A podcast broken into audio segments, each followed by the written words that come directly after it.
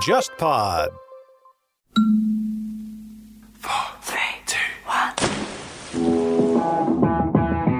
大家好，我是乐东，大家好，我是笑凯，欢迎来到海格力斯电台。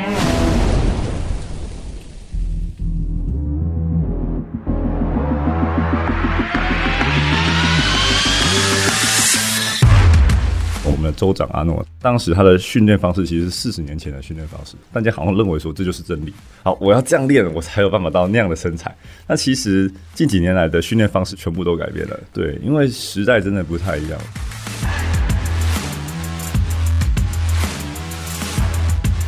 我之前去健身房练的时候，有一个教练就走到我的身边嘛。你这个肩膀的后面的这个力量不是很明显啊，你要是再继续这样下去的话呢，肩膀会有些伤病。他等于是用一种恐惧的恐慌的方式跟我 sell 一下，就是说，哎，你到时候来买一个我的课程。我我是觉得很棒啊，因为他是应该去提醒，那这个是教练的素质的。CrossFit 就像篮球比赛一样，包含了持续的体能的输出啊，或者是说心肺耐力那一块，你不太可能说你不会运球，或者是你不会投篮就上去比赛，绝对被打爆。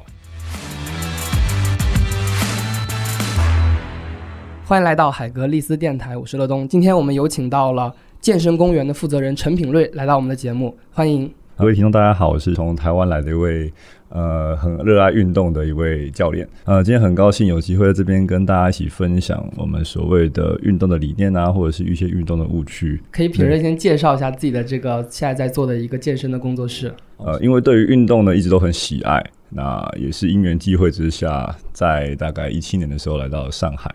那这个期间呢，我发现上海的运动的环境非常的棒，每个人对于运动都很执着，很有热忱。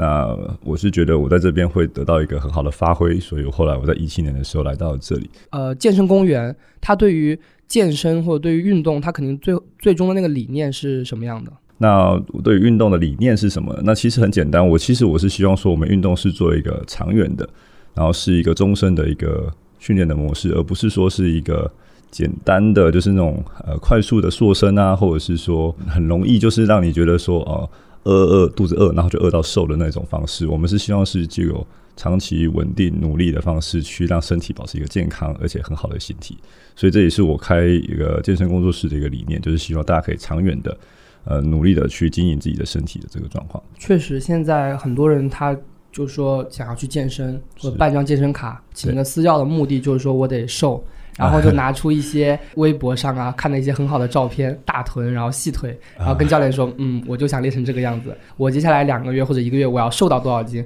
我要马上练成什么样的体型？那这时候你会怎么告诉他们？就是说，怎么样达到这样的效果？嗯，刚刚关于我们主持人会问我这种快速啊，想要一进来啊就看到马甲线这个过程呢？其实，呃，我们在跟学生沟通的时候，我们都会是说尽可能的。是在身体本身上面，他可能会很想要让手臂练得很粗，然后结果忽略了他的核心的力量，他的身体状况可能就会产生一些问题。对，那我们其实我们如果出发点是以健康为主的话，我们希望说运动的时候不是说只有针对局部在做训练，而是以全身性的一个状况在做训练。对，那这是我们现在一直在跟一个新的学生在沟通上，我们会先告诉他，那如果你很坚持这样做的话，那我们到那样的结果，我们可能会。很难帮你在拉回来。一个学员想要来的时候，这个部分就已经挺难的了。然后你还要改变他的期待，而且他会说：“啊，我来，我就是想要瘦。”嗯，我们刚刚这样讲好了，因为其实我们刚刚在沟通上，我们虽然说会设定一个目标，告诉这个学生说你照这个状况去练下去会产生什么结果，但同时我们也会跟他说，照我们的方式去练的结果会是怎么样。那如果照我们的方式去去执行，基本上你的身体状况，呃，甚至身体素质都不会太差。因为其实像我过去我刚刚说的，我是在带运动员，我会把你当成运动员在对待。可是你可能你的战场不是在一个比赛场上，而是在办公室里面，你面对的对手可能是你的电脑，是你的工作压力。那这些事情可能跟运动员精神状况是一样紧绷的。但是运动员为什么可以持续的在场上使用他的身体，而且可以发挥出这么高效的表现？就是因为运动员有方法的训练。因为我们看看那些游泳运动员、拳击运动员、那种马拉松运动员，他们身材呃有的很壮，有的很精瘦，有的非常的快。呃，有的非常的敏捷，那可是他们身体基本上都非常的好用，而且没有太多余的赘肉。对，那这种状况下，我们用运动员的模式去训练出来的呃学生，那基本上他们受到运动员相关的专业训练，但当然强度可能不会像运动员这么的高。那我们用这种训练去带我们的学员，那他身体虽然不会在局部上有这么明显的感受，但是他整体上他的身体的使用能力会提升。如果你身体是一个病态的状态，那种体型、那种精神状态就不会是一个美的状态。那像你从健身教练的这个视角来看的话，你觉得像那些呃杂志上啊，或者说微博上看到的那些男的健身的运动员，好或者说是女的这些，你觉得他们是好看的吗？他的目标真的很希望像到杂志那种状况的话，那可能他要付出的努力不会是这么的容易。那有些女孩子也会说：“哦，我想我不想练得那么的壮。”那其实相对的，女孩子的那种生长激素啊，男性荷尔蒙也很难让她达到杂志上的那种状况。对，女的会说练的话，怕自己会小腿会有肌肉或者怎么样。你的生活习惯跟你的基因会让你变成现在的腿型。比如说，有些女孩子爱穿高跟鞋，那可能就不要让她那么紧绷。我们会去做一些适当的放松，会去做一些适当的。训练，然后让它恢复弹性，那恢复弹性，肌肉就不会成块状，它自然而然就不会变成这么的大、这么的扎实的一个小腿肌。那所以其实都可以去靠一些方法去补足。必须很坦白跟他讲，你的小腿肌基本上不可能像你拿来的那种杂志上那种很细很细的小腿，因为那个是他们的基因产生的。对，就像呃，我们亚洲人跟黑人的那个臀部的那个。臀型比例，这个就是天生的。嗯，对。那你你真的要去改变你的腿长，譬如说我们大腿的长度，这个每个人都是不一样的。所以说，很多的误区，我们必须经过沟通，在我们认知上先做一个调整之后，再去做训练，其实会效果会相对来的好。你说，其实你们的健身房的话，会更多的使用一些运动员的一些训练的方法。是。但其实运动员的力量训练，或者说是一些呃功能去训练的话，它的周期是很长的，而且相对来说也是枯燥的。是。它不像说健身房里面有些把你空中吊起来啊，或者说 呃做的一些动作，然后拍成视频之后，它有很好的视觉呈现。它其实是一种周期的循环的东西。但是像你们如果说是肩胸背，然后腹肌，然后腰背腿都练的话。它在短期内就没有那样的感受了。其实我们刚刚聊到长期这件事情，我们是有阶段性的。就例如说，我们刚刚强调的那种大大块肌肉，好了，对这种大块肌肉，我们在运动上我们会分成四个阶段。这四个阶段啊，可以大家可以听我娓娓道来哈。第一个阶段一般我们叫做解剖适应期。那只有解剖适应期这个阶段，一般我们是在适应动作，然后去找肌肉的感觉，然后让你身体有一个启动的一个习惯。就是比如说，你平常都坐着。已经很久没有走路了，这个动作没有反复去做，你身体根本不适应这些动作。我们让你身体先重新学会这些动作，让你的肌腱啊、呃肌肉啊重新去感受一下你的那种呃在活动的感觉。我们叫解剖适应期。那解剖适应期完基基本上，如果你身体已经恢复的非常快，那我们就会进到第二个阶段，就是我们讲肌肥大期。那肌肥大期很多人听到肥，很好像会很害怕，他说哇是不是又变胖了啊？是不是？那不是的，那肌肥大是针对肌肉这个这个软组织啊，我们有脂肪层跟肌肉嘛。让我们的脂肪呢，就是得到少一点的营养能量，然后让尽量把营养能量让肌肉去吃掉。那这个阶段其实很多人就会停在这个阶段，就会进到肌肥大期，然后就会反复去操作。就像你说枯燥，就这时候就出来，可能一次来就是安排五到八个动作，那可能就是一直在反复的做十下、十五下，甚至二十下。这个就很像以前队里的训练了。哎，对，那个就是在增加你的肌肉的质量。对，那这个时候其实很多健身房大多就会去做一个腿推的机器，一直刺激你的大腿的肌肉。那这个时候你的足足部肌肉肥大之后，你就感觉就哦，看起来很壮，嗯，很扎实。那其实呃，很多人就到这个阶段就停下来了，就是反复在做阶段，就不再前进了。后面大起来就是到第三个阶段，其实我们要做的应该叫做绝对力量，就是我们的力量训练周期。对这个周期，其实课表就不会变得像之前一样这么的多的动作或做那么多的次数。你可能你的背的肌肉很强，但是你的臀部的力量可能就是只有一点点，因为平常不练屁股，结果这时候你的身体的协调性没有出来，没办法串联起来。其实，在做力量训练的时候，可以适度的破坏你之前局部的那种肌肉紧张，让全身去一起用力，一把这个协调性引发出来，做一个很好的力量的推动。这个时候，我们讲这就是力量训练的一个阶段。那力量训练阶段，其实我们在做的次数就不会像刚刚那么多，我们可能反复个五下，做五组就好了。但是这个重量会比较大。对，这个重量可能会是你最大重量的大概百分之八十五的左右。讲一个像喜欢打篮球的朋友好了，那可能他想要跳起来，结果他一直忽略了他身体全身的力量，他一直练大腿练大腿练得很粗壮，结果他反而变成这个重量影响到他的跑动。那结果产生他起跳的时候要去抢个篮板，他只有大腿在处理，屁股没有帮忙，结果他跳起来高度反而就就是没办法延伸到最高点。对，所以力量训练其实是让我们第三阶段一个很重要、很重要的一个阶段，但大多数人都卡在第二阶段就结束了。嗯，对。那第二阶段，我先拉回来讲，第二阶段也有两个形态：肌肥大一起跟肌肥大二型。一型跟二型这两个差别，一型有时候是偏向健美运动员，那这个时候你就会让肌肉充血到一个极限。对，我在健身房就看过他们做最大的力量，然后需要人帮忙，他做到他做不起来为止。像当时最经典的就是我们阿诺嘛，嗯，那他们那个年代其实在做的就是让一个肌肉做到反复的收缩、反复的伸展，然后到最极限。那其实。近几年来的训练方式其全部都改变了。对，你看 NBA 的话，也是像科比的训练，还是说是深蹲，然后俯卧撑这些的。对，但像现在新的队员的话，他会上很多很多的不同的器械跟方式。对，因为时代真的不太一样，所以也也造就我们这种专项的训练的改变。那呃，我们讲刚才是偏向健美运动。那如果说你今天真的想成为健美运动员，那你确实可以去参考一些前辈的做法，然后可以在肌肥大一起这边停留久一点，然后。反复的去锻炼你的肌肉，但是很重要的就是你的身体的柔韧性，还有你的肌肉的延展性，这些其实相对都要顾到。那我们刚刚讲的肌肥大一型还有二型，二型的话其实偏向运动员，那可能运动员他要的，譬如说有蝶泳的朋友们，可能就很希望让你的背阔肌这边是有个持续下压的那个收缩的力量，那需要让它可以更好用。那这时候你可能就会去多刺激你的背部的肌肉，那这样反复的去锻炼之后。练到一个程度也不会让它力竭，而是说可以让它很好的输出之后，那其实你运用在你的专业项目上才会更好的去发挥。对，那所以运动员的肌肥大训练其实跟健美运动员的肌肥大训练是有点差距的。我自己的感觉是，我去健身房训练的时候，那个教练会让我动作做的尽量慢一些。如果是我是在游泳队里面练的话，他会希望我动作是快的。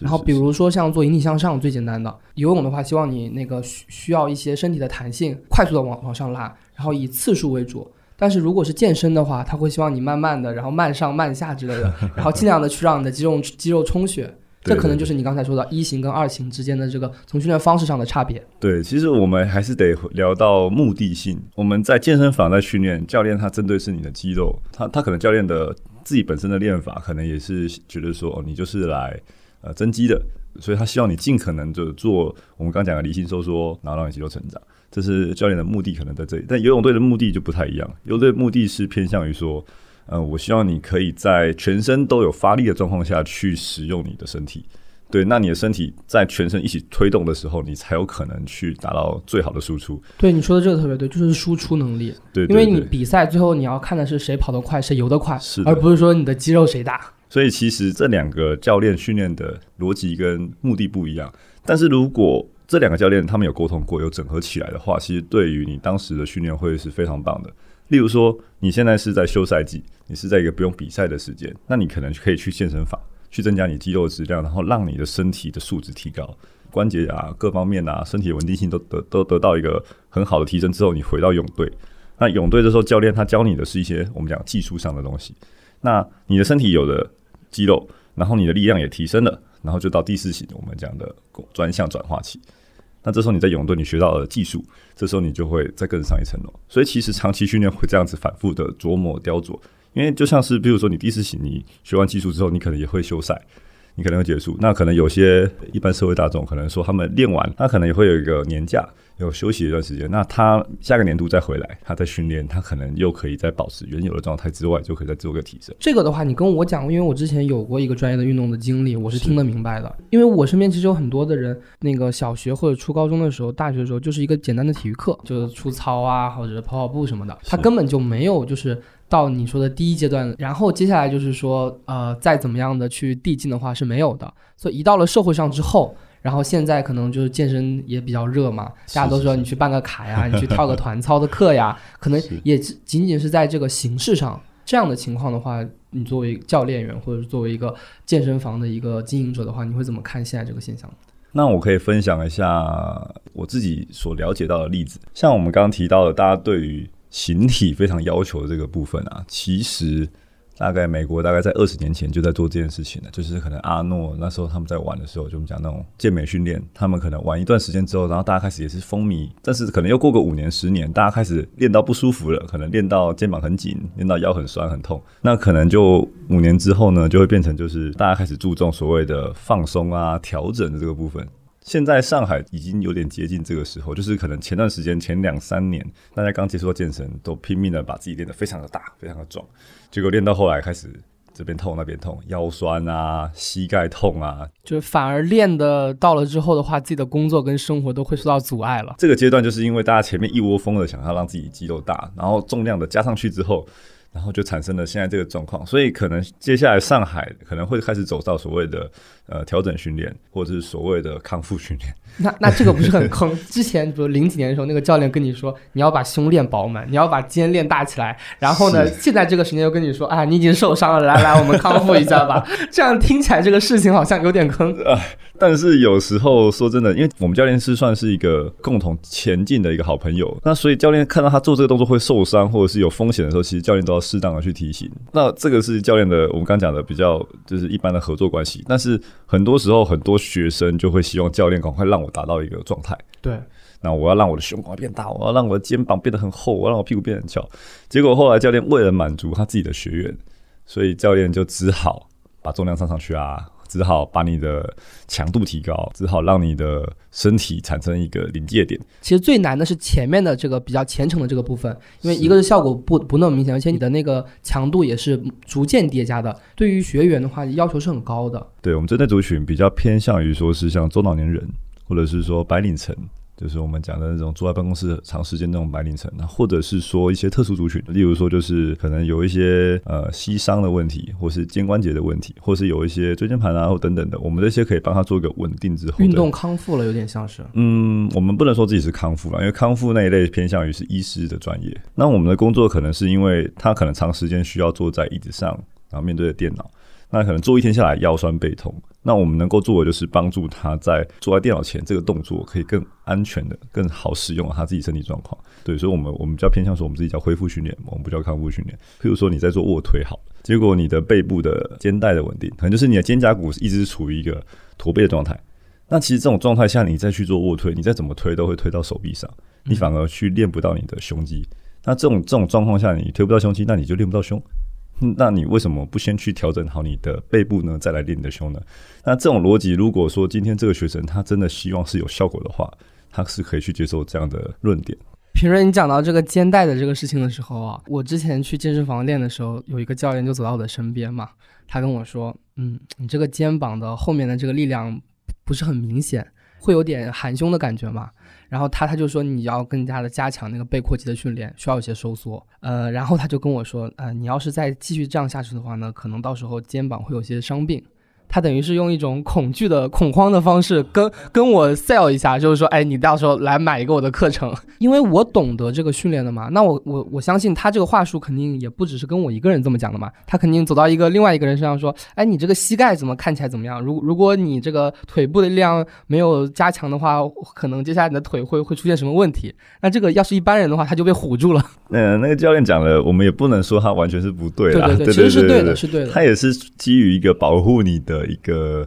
立场跟想法去告诉你这件事情，我我是觉得很棒啊，因为他是应该去提醒进一步的销售啊，或者是等等，那可能就是后面的一个延伸。但是我是觉得教练他们确实是有必要去告诉学生说，你这个动作是是需要去加强的。对，那当然使用者付费嘛，然后后面如果说有一些。呃，想要更好的地方，可能当然就请教这个教练。我觉得这是很好的一个一个过程，只是说偏还是偏向于说那种强压式的销售，那种可能就会让人家不太舒服。那这就是教练的素质的部分，这个就个人素质。那所以。整个市场上呢，我们讲刚刚提到的还是还是蛮大，因为大多数人还是不太清楚知道说，呃，我该怎么做啊，或者说我该哪边要加强。那这个时候如果有个教练在旁边协助你，我觉得效果相对会更好一点呢。但是这个的感受的话，其实也是一个是比较长期嘛，更多的健身的目的还是说，像我我跑得更快一点啊，我跳得更高一点，然后我就就是说我在那个形体上会更好一些。因为现在我们真的要教会你做这些动作，让你跑得更快、跳更高也可以，只是说你的身体的呃基本的素质有没有到那里，这个是我们要重新做一个评估跟了解的。他想要跑一百公尺，想要跑在比如说十二秒内或者十三秒内，那可能他本来只能跑十五秒，他可能他一直在练跑，他没有去做其他的一些增强。但是我们教练可能就从其他角度去看，比如说他可能是臀部的力量不足，或者是说他的。呼吸的心肺耐力跟他的身体不协调，或者是各方面等等状况，对，那我相信真的有想练好的人，不太会是说没有计划的瞎跑。对，那那这样的状况下，其实教练的工作就在这里，你必须要很明确的告诉说，呃，你的目的跟你的达成的一个状况。那当然，这个过程还是得靠两个人一起努力，教练跟学生一起努力才有可能去做到。我相信你们那边有肯定有很多人，他之前是野路子，他经过了很长时间的自己的摸索之后，有一些成绩或者说有一些表现，但你也可能明显能感觉到他的不足。那像这样的人来到你们的健身房之后，会有什么样的改善吗？对我们这边真的有一些学生真的是这样。那基本上后来会找教练的，都是希望自己变得更好。我之前在一七年的时候呢，我刚来上海，然后有一位大哥，然后他之前呢，就是因为应酬的关系，所以他肚子啊就大大的。他给我看他年轻的照片，他也非常的瘦，就是他想要回到他年轻时的状态。然后他有试着自己练过，也有尝试去体验一些教练，他不错，他已经很有概念的去做这些全身训练了，已经不太会是说只做个器械这样。他可能在做硬拉这个动作的时候，他的重量一直维持在可能六七十。然后我就帮他说：“那大哥，你做一下动作，我们看看嘛。那我们来评估一下状况。然后就他一拉起来呢，他的动作就是比较偏向于往后仰，因为他现在有个肚子那边，他肚子就是没办法收住，是顶出来的，所以他的腰那边再怎么拉，可能拉到五六十，拉个两三下就开始酸，人一酸就不太敢再用力。那不敢用力的时候，自然而然重量就不会上去嘛。然后所以这种状况下，重量可以先降下来，我们先去学习这个模式，对，然后慢慢的。”他拉起来觉得，哎，腰不会不舒服，肚子也有有收住的感觉，然后慢慢的回到他原本重量六七十，哎，一拉起来已经没有任何腰不舒服的感觉的时候，然后我们就试着去加一点点重量，比如说到七十五或者到八十，然后循序渐进，然后次数可能也不会很多，大概三下、四下或者是一两下，然后反复、反复、反复，哎，就过去了。然后结果经过短时间的修正，像刚刚那样子算下来，大概一两个月不到吧，他就可以去突破他原原本的重量。那这个时候，他的改变进步就非常的明显。这种例子真的非常非常的多。那很多时候都是在我们刚刚聊的很多自己的误区里面打算太久。那这种状况就有点像是你开个车，比如说你要在杭州就要下去，结果你跑到上海来。那如果你一开始这个导航就很明确告诉你这边该下车，你就不用再这样绕了一大圈，然后才会到你的目的地。那所以其实我们教练的工作应该是帮他找到问题，并且解决他的问题，而不是说一直在帮他制造问题。很多学生的受伤或者是身体的不适，就是在这时候就产生。所以我们最近工作室还蛮多腰伤啊，或者是肩伤，反而这种身体有问题的人才会来工作室。因为很多都是那种自己会练就就自在家自己练就好了，他们就反而就不出门，反而是真的出现了一些问题才会出来运动。就是在训练当中，在之前的健身当中，因为不正确的一些动作出现的问题嘛。对，呃，以前可能一九年、一八年的时候比较多偏向于要瘦嘛，要看到线条。那现在这几个月，这二零二零年这几个月下来，比较多的是一些肩膀抬不起来。在家待太久了，抱小孩抱很多，或者说坐在床上就肩颈开始酸痛，用太多手机电脑，反而现在都是这样子的状况比较多。如果说再用原本的方式去训练这些学生，可能会加剧他的疼痛或不舒服，你得去修正他的问题。所以我们在现在接到一些新的朋友来这边了解的时候，我们都会先去重点询问他有没有身上的不适，我们才会叫带到所谓的训练当中。那像。你们来的新的学员的话，会不会有的时候，因为品瑞自己也不是一个特别大块的肌肉的这种人，他会不会问，哎，教练，你怎么自己不把胸练得非常的大呢？就是我们讲青菜萝卜各有所好，我一直以来都很喜欢打篮球啊。对我们来说，我们在做篮球这个运动，可能。胸大肌上面的刺激如果过多的话，会影响到我们投篮的手感，或者是说我们在做运球的时候，在做交交换手的时候，反而会有一种限制的感觉。对，因为我曾经也有把自己的胸撑起来过，会发现那个感觉不是很舒服。但是这个真的就是看就是目的啦，我们还是得讲说看目的。那运动员可能专心要在他的成绩上，要在他的结果上，那教练可能是在他的过程上要给他很多的辅助跟跟帮忙这样子。如果说像现在大多数人，毕竟也不是运动员嘛，但是大多数人还是偏向于说是在办公室，可能工作一天压力很大很累了，然后来健身房做个舒压。但这个舒压如果是安全而且又有效率，然后又有让你身体变好的一个一个过程的话，那其实我觉得会比一般这种自己去健身房，然后就是只说自己会做那几台器械这样来的还要好一点呢，因为毕竟你要花一个小时嘛。海格力斯的朋友们，大家好，我是乐东，很高兴告诉大家一个好消息，海格力斯有了自己的微信群，入群的方式是添加海格力斯小助手微信号 h g l s x z s，也就是海格力斯小助手的拼音首字母。如果你也想和我们的嘉宾一起运动，一起上天下海，那就赶快进群吧。刚才说到这个办公室久坐这个东西，我之前有段时间也是因为什么剪片子什么的就久坐嘛。然后为什么说这个久坐是健康第一大杀手呢？那我们身体的设计一直以来都不是坐在一个地方坐一整天的一个设计，就因为你静止状态，你的你的身体你摄取的热量已经超过你本身会活动的量，那这时候你身体额外的能量就会往你的脂肪去囤积，那久而久之就会产生了肥胖，然后肥胖之后呢，你的你的肌肉又没有用，会萎缩。呃，萎缩是有点严重了，就它会又变得比较没有力气。我我之前左膝受伤的时候，那个萎缩的速度跟程度真的是惊叹，很快，一下子就那个肌肉腿上的肌肉都没了。没错，然后需要把它重新练回来，需要很长时间。那最好的方式还是会去，呃，是建议找一个专业的医师啊，或者是专业的教练去告诉你，去帮你分析该怎么去做这件事情会比较好。嗯，品瑞之前跟我聊过一个概念，说 CrossFit 进入中国有点早。对，其实我自己也很喜欢 CrossFit，因为我的工作室的装修就有点像 CrossFit 的风格。像 CrossFit 这个，它这个概念跟传统的就是运动项目，它其实把很多运动项目组合起来嘛。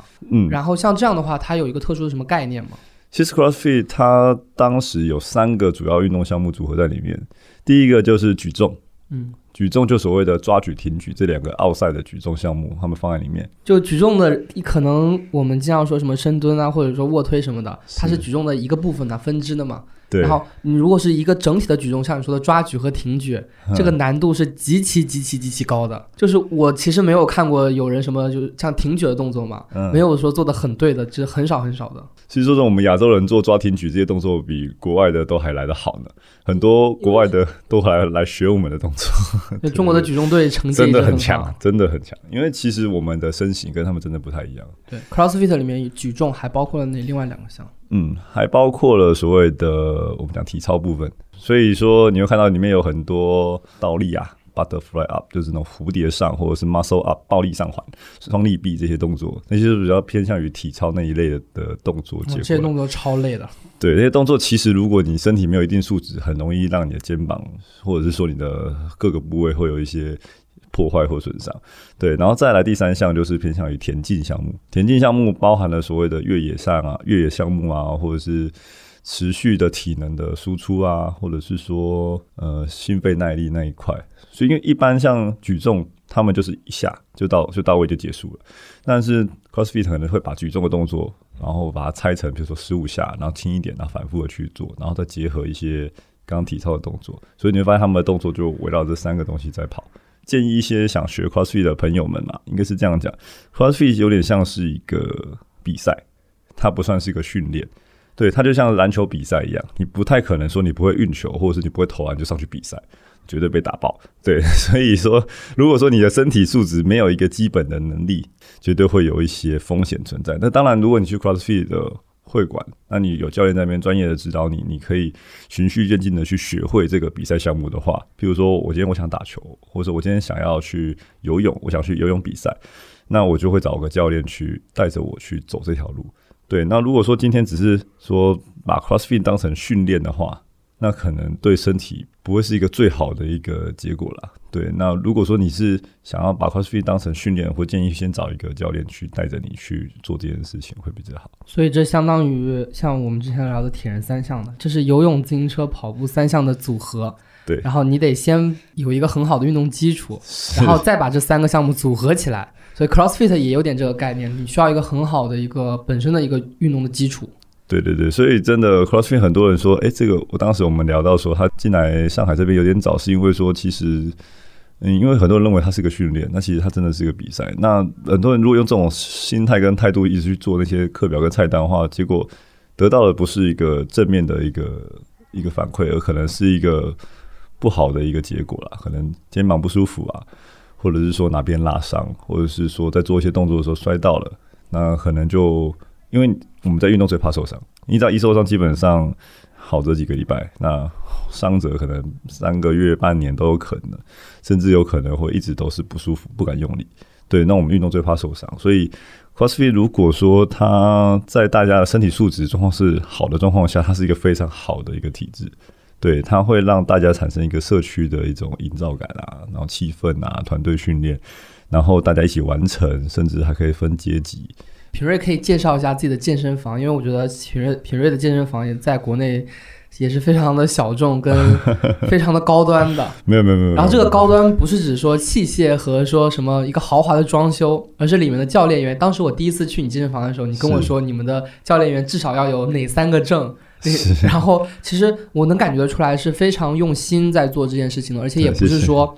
呃，说是忽悠忽悠别人呐，或者说 创造一些什么很新奇的概念，而是真真正正的去帮助大家在做。像你们说，你们一上来就说你有什么样的痛点，就是身体上会有什么这个东西。其实你能你能够作为一个教练员或者说健身的人，能够去解决别人这个身体上的痛处的话，我觉得这个是很高级很高级的了。嗯，这么说好，今天其实像我们健身房在做的，希望是可以跟。呃，跟一些医学上面做一些接轨。我们我们不说我们是医学啦，毕竟医学的专业这个太博大精深了。对，那医师的专业跟我们专业其实完全不一样。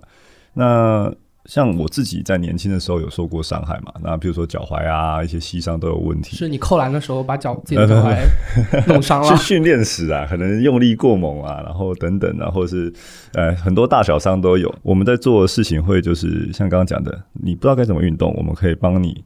学会怎么去做这件事情，那你知道怎么运动，我们可以帮你变得更好。对，那如果说你在运动上有一些问题，那我们也可以帮你做解答。那如果说是我们发现这个问题是需要有专业的医师来做介入跟处理，我们也会我们也会毫不吝啬的，就是告诉你，然后去让医师那边去做调整跟处理。然后还有就是我们教练。呃，要求比较高，对对对，我们不希望说就是只是一张证照走天下，我们希望我们教练是一直可以进修学习的，对，这些都对我们教练是非常重要的事情。然后我们教练的配合，我们也不会说很单纯的就是比，你进来你只有你一个教练，我们可能是有两个教练带着你。那我们有教练可能对于饮食特别的要求，那可能饮食的部分你可以问到我们另外一位教练。那如果说呃，你的身体是有一些需要恢复的问题，比如说你好不容易肩周炎已经处理完了，医生都看完了，那医生说你要多活动，那这时候可能就可以会有另外一个教练会专门帮助你去做这样的计划。那这时候我们双教练在帮助你做成长的过程的时候呢，其实你会得到一加一大于二的效果。对，你在饮食上可以有一个教练可以问。现在所有教练都包山包海的状况下，可能会很难满足到你所有的需求。对，那所以说我们来这边，我们也蛮有特色，就是有两个教练会带着你。一起做运动，这样子的话，其实对于你的身体的成长啊，我各方面啊，都会得到一个很好的提升。对，那要是学员的话，压力也是蛮大的，两个教练盯着自己训练，是不会是不会，我们都像好朋友了，我们都像好朋友一样，大家一起成长学习这样子。好的，那我们的听众如果是在上海的话。也欢迎到健身公园找品瑞教练学习。没问题，没问题，欢迎大家来找我们玩。好的，那我们本期健身话题的节目就到这里了。谢谢大家，谢谢，拜拜。